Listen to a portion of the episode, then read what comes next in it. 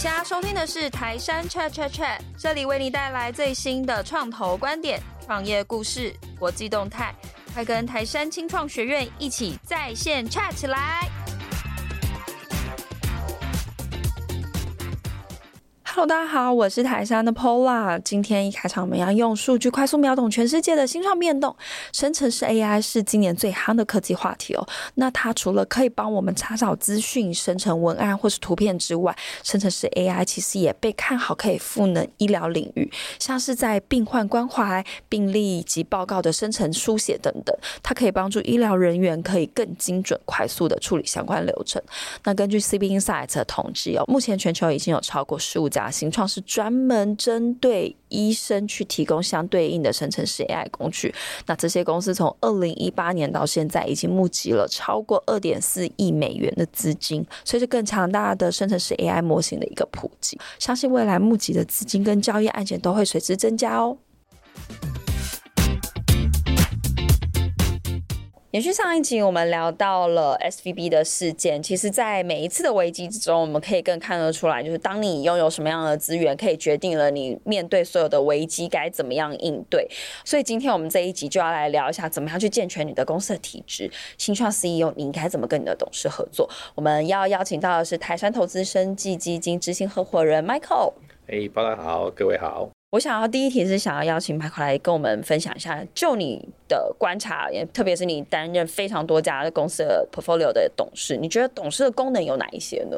董事的功能其实有很多种啊。那主要第一个当然是我们稍微了解一下，其实董事的职责对谁负责？嗯嗯，其实董事是对于股东负责。嗯，好，所以因为我要对股东负责，所以我身兼的一个。监督团队的功能，哦，所以董事一个很大的功用就是去 supervise 这些团队的 operation，哦，那来检讨他当时的策，不管是策略，哦，他实际运作的的的成绩是如何。那呃，当然我刚刚讲的股东不是针对大股东而已，是说对所有的股东负责。嗯嗯嗯。那第二个就是我们提供 advice，哦，那提供建议。那因为尤其是在跟新创团队的时候，他在技术上很强，哦，那可是呢，在一些呃治理上，或者甚至一些 marketing expansion，他可能没有那些人脉，那这个时候董事就可以进来建议，或者甚至提供一些人脉的意见啊，对，嗯嗯嗯。好，那我想主要董事大概的功能大概在这里，当然其他有些细节的功能，那就这里就不多说明了，因为每个董事他针对于他所提的 function 啊，因为董事他都一定有一定的呃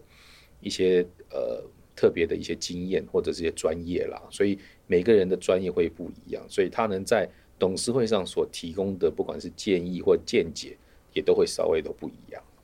我我想请教一下，就是呃，如果按照所谓上市贵公司，然后跟可能是一个新创阶段的董事会，它在功能上，或者是说被期许的。责任上会不会不一样？其实差不了多少哦。那其实呃，应该讲新创的董事里面来讲，比较多可能是你投资人的董事。嗯，好，那呃，就是比如说我们今天有一轮新的募资，那这个这个 round 的领头可能就会派一席董事进来，好，只派一席董事进来。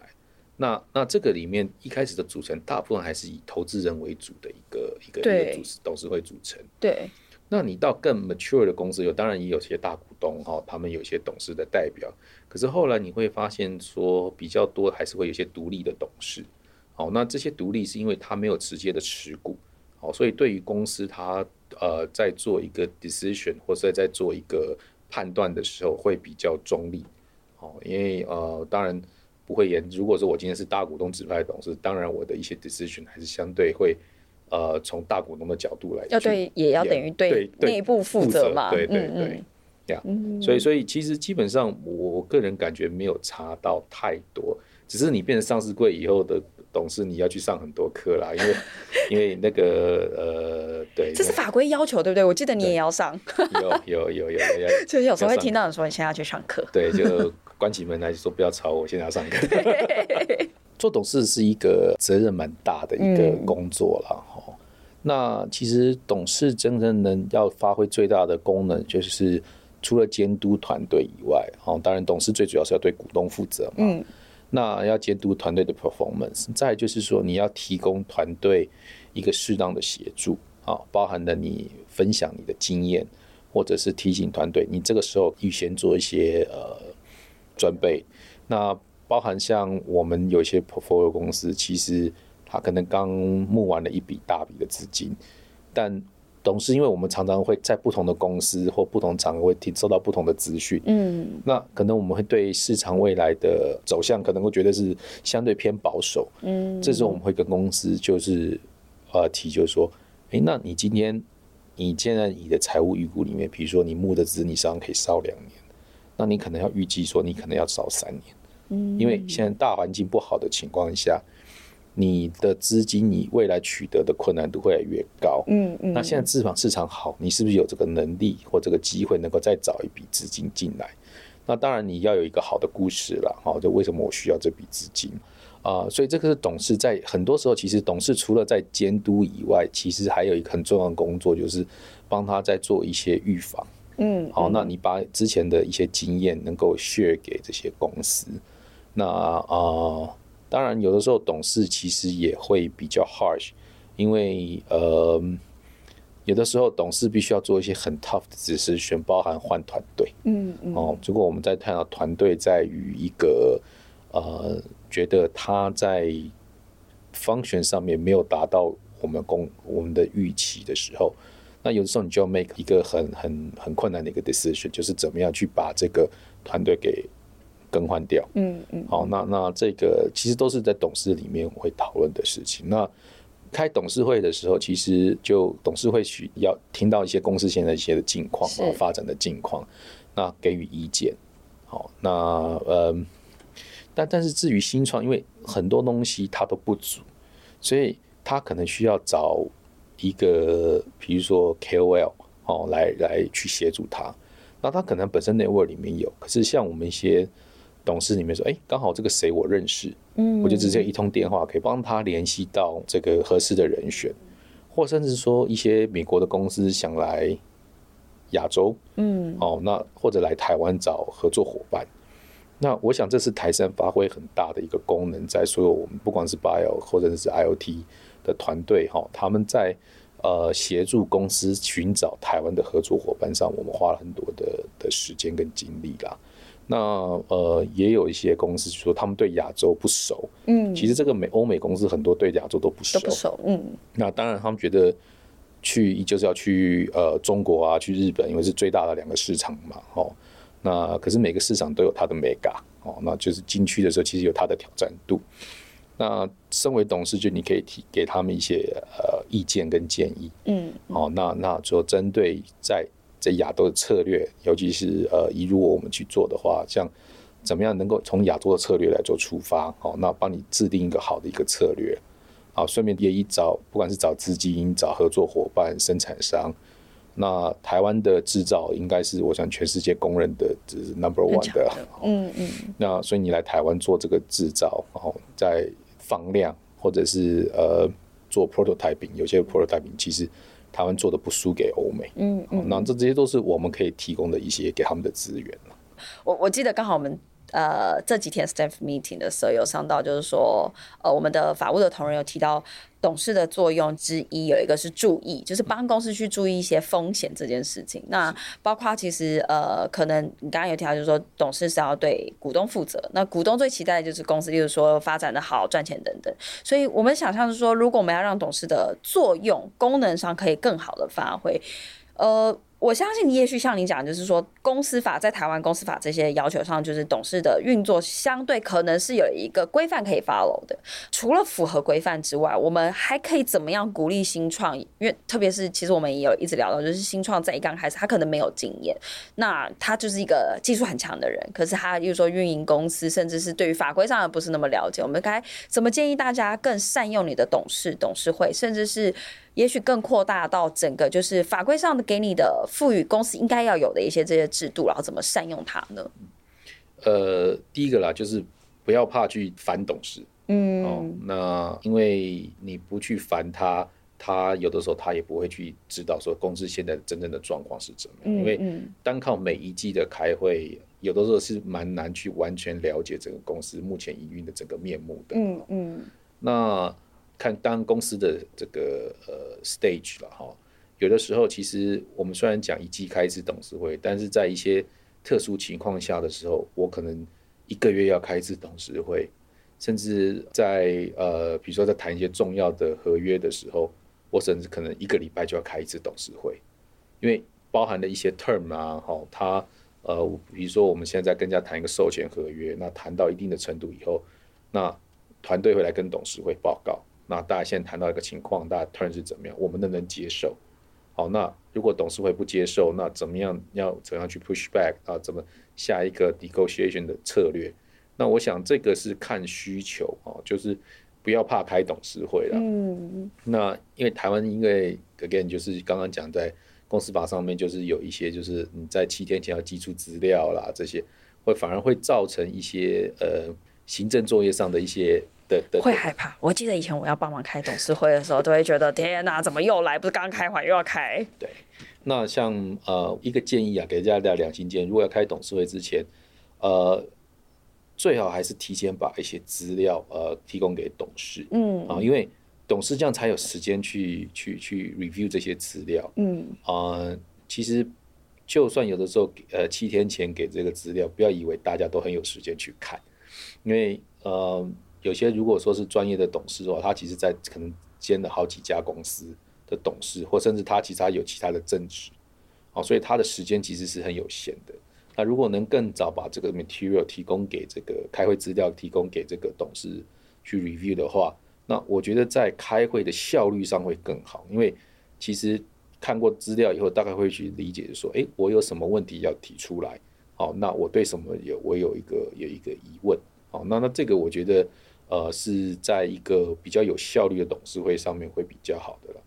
那当然，我也有一些公司是开会前一天，或者是当天早上才把资料寄出来。那一天那个董事会开的就比较辛苦一点，而且开完以后，这个应该每个董事心里都是充满了无限的圈圈叉叉。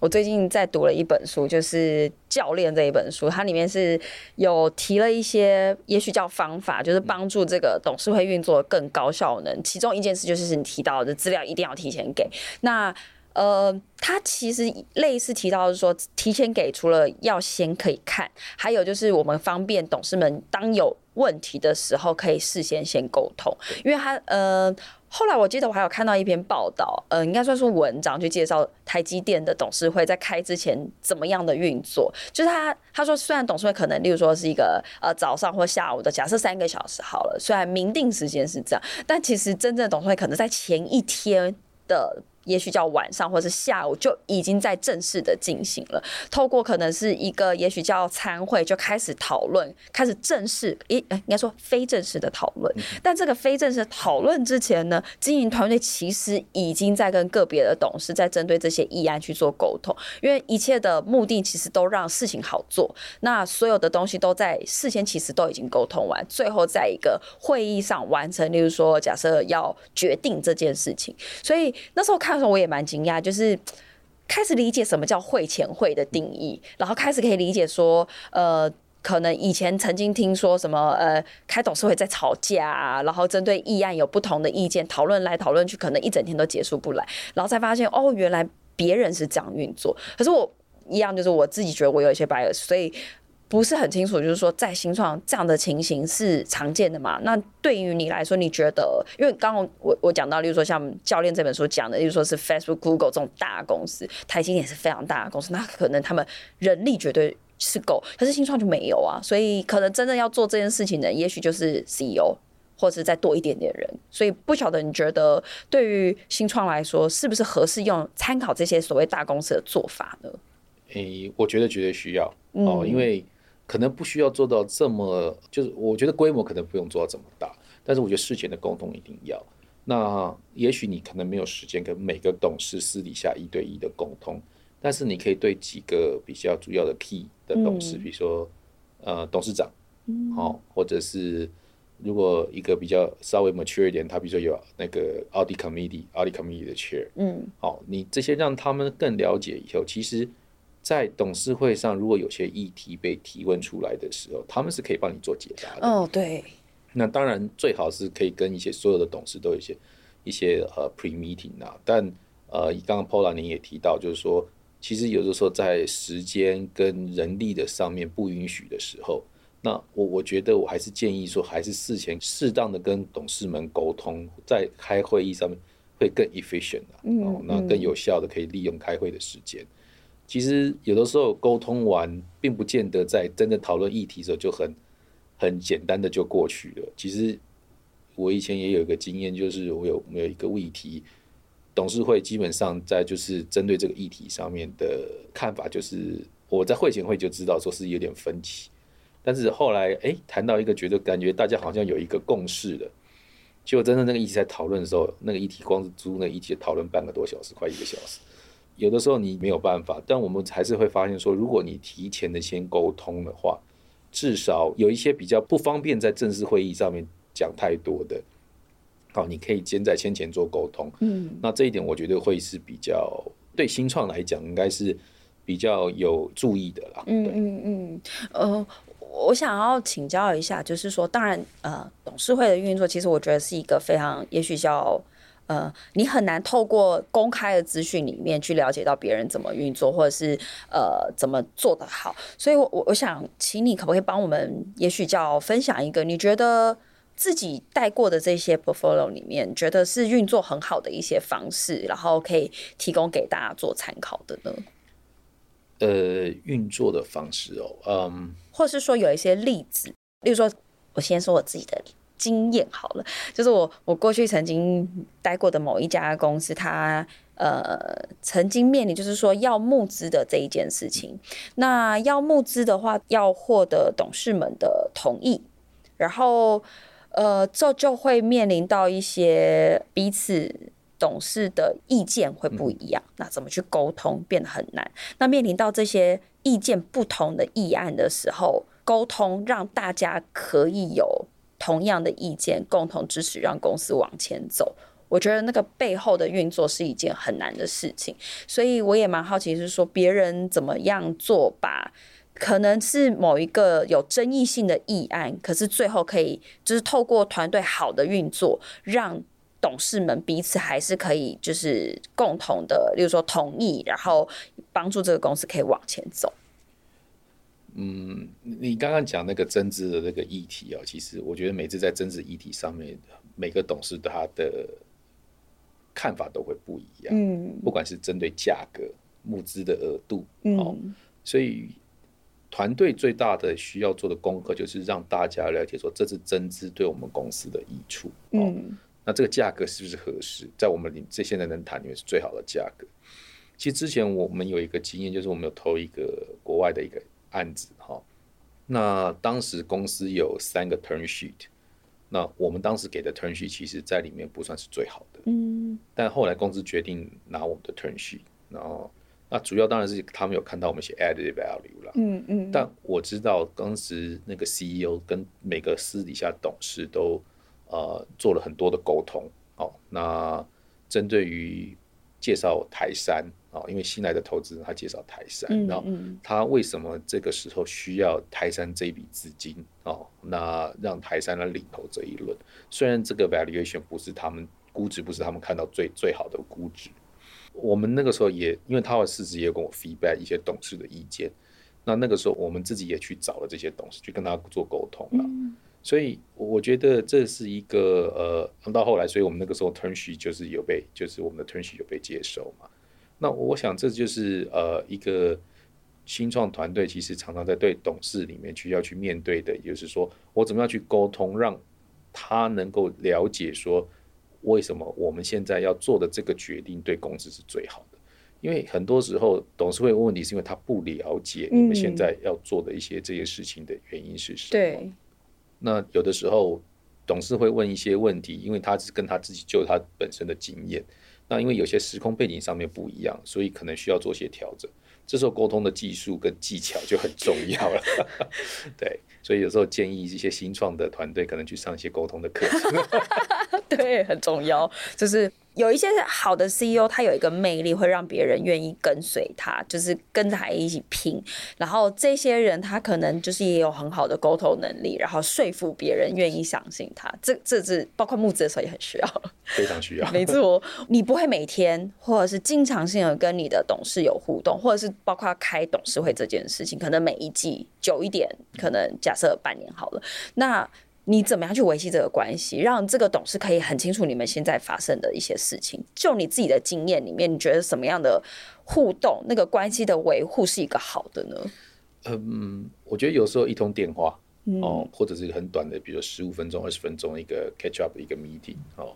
如果说能够面对面是最好，嗯，因为我觉得现在虽然因为 COVID 的关系啦，所以现在看起来 Zoom 啊、Google Meet 啊这些线上线上的会议的都还蛮盛行的，嗯。嗯可是当这个呃疫情过去以后，我们开始 resume 这种面对面的会议了，你真的觉得还蛮有差异的啦。所以我会建议说，有机会就是至少能够面对面见面一下，好，那就是喝个咖啡，的聊一下，跟他 update 一下。当然也要看董事有没有时间了。那可以跟他聊一下说现在公司的状况，或者说你有一些想法，可以跟他想听听看他的给你的建议。好，那我觉得。大部分的董事应该都很乐意去提供他们的想法跟看法，因为如果说我今天有，比如说我有五个董事，那我有四个董事都对于这个想法都保持很正面的，那可能一个是可是保留或者是中立，那我可以了解他的想法以后，再把我的这些计划可以做一些调整跟修正。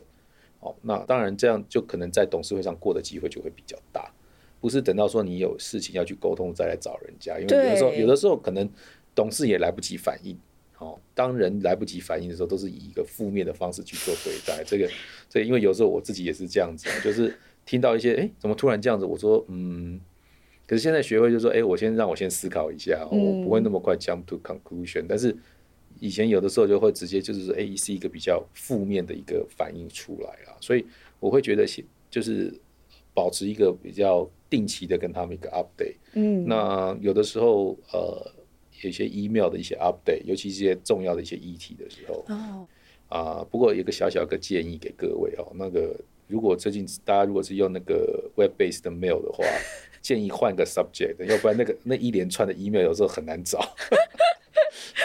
对，那个 email。这个主题要写很明确，比较好搜寻，比较知道就是当有问题要去哪里找这样。刚刚有提到说，新创大部分的董事其实都是来自于他投资人的类似法人股东的代表这样子。那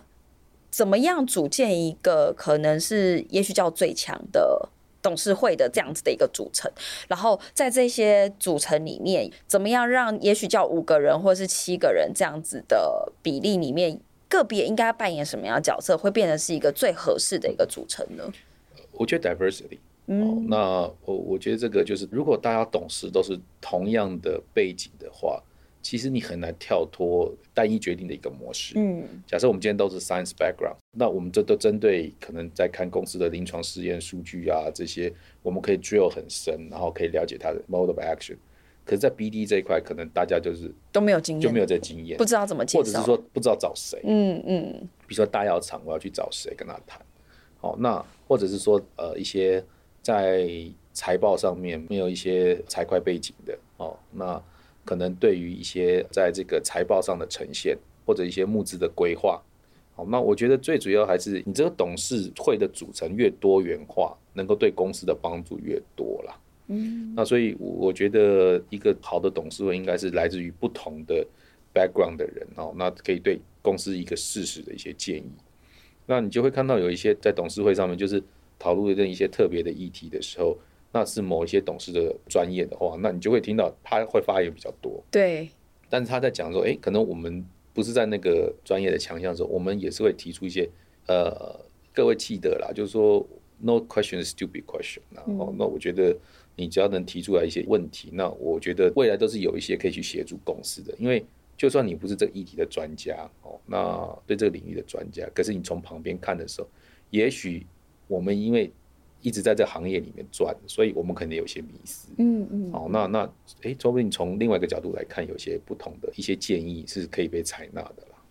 好，我觉得其实今天分享上面，就是我觉得当然第一件事情回应刚刚。呃，Michael 有提到，就是说这个组成要很多元。其实你看，刚刚有提到，就是例如说有财会的人，然后他可能也有技术的人。其实技术人也许就是整个。经营团队里面，他本身里面就有很多这样子的人了。然后接下来就是 BD 的人，我们刚好是前面呃两集有邀请到菊荣跟曾快，我们有聊到就是 BD 的人才对于创业的伙伴们的重要性。所以其实你看这样看起来，就是至少就要有三个不同背景的人。那当然越多元的人，其实代表就是当你发生事情的时候，你的资源会更多。然后其实前面有提到，我们就是。开董事会有些时候很像是走一个流程，但是这个流程怎么样让它发挥积极作用是变得，其实对于公司的运作上面是很重要的。所以反过来就是，当我们要做这件事情的时候，让它发挥成积极效用，就你要跟董事维持好的关系。这个好的关系其实是来自于说，一是他懂你现在。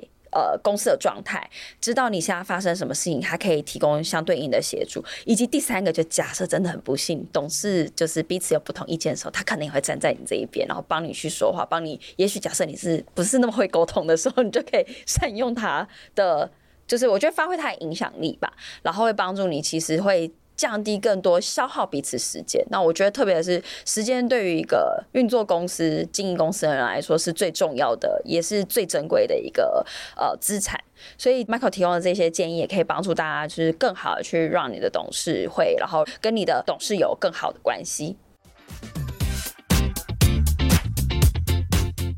AI 逐步成为医疗领域中非常重要的一个技术哦。今天我们要介绍的是运用 AI 数据进行精准医疗的 Tempus。Tempus 的服务包含了临床数据库、呃基因定序、Biologic Modeling、CRO 等等。那它是创立于二零一五年，那创立三年就成为独角兽，目前估值超过了一百零二亿美元。Tempus 值得关注的原因，除了他们本身的产品之外，还有他们的创办人 Eric Lefkofsky。那 Eric 本身是一名连续创业家，也是一名知名的投资人哦。那他创立的公司之中有不少成功上市或是被并购，而他最为人熟知的公司是知名的团购公司 Groupon。Eric 是因为他的妻子得到了乳癌，所以开启了他决心投入善用数据。AI 来帮助患者得到最合适的个人化治疗的这样子的创业理念。那像是 Eric 过去曾经投入科技创业或是投资，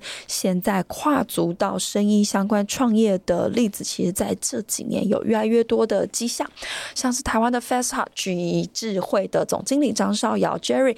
呃，就是一个很特别的一个例子哦。那 Jerry 曾经在过去创办很多的公司，其中一家还成功在纳斯达克上市。他过去也曾经在戏谷当过创投，是负责软体以及电信系统的投资项目。那他在二零一九年加入了 Fest，。他先前曾经在 BioHR 曾经分享过科技跨足到生技产业的一个心得。他提出了 ICT 跨入医疗照护领域的协作三阶段。那有兴趣的伙伴可以参考资讯栏位的文章。好的，那我们今天的节目就到这边，我们下期见喽，拜拜。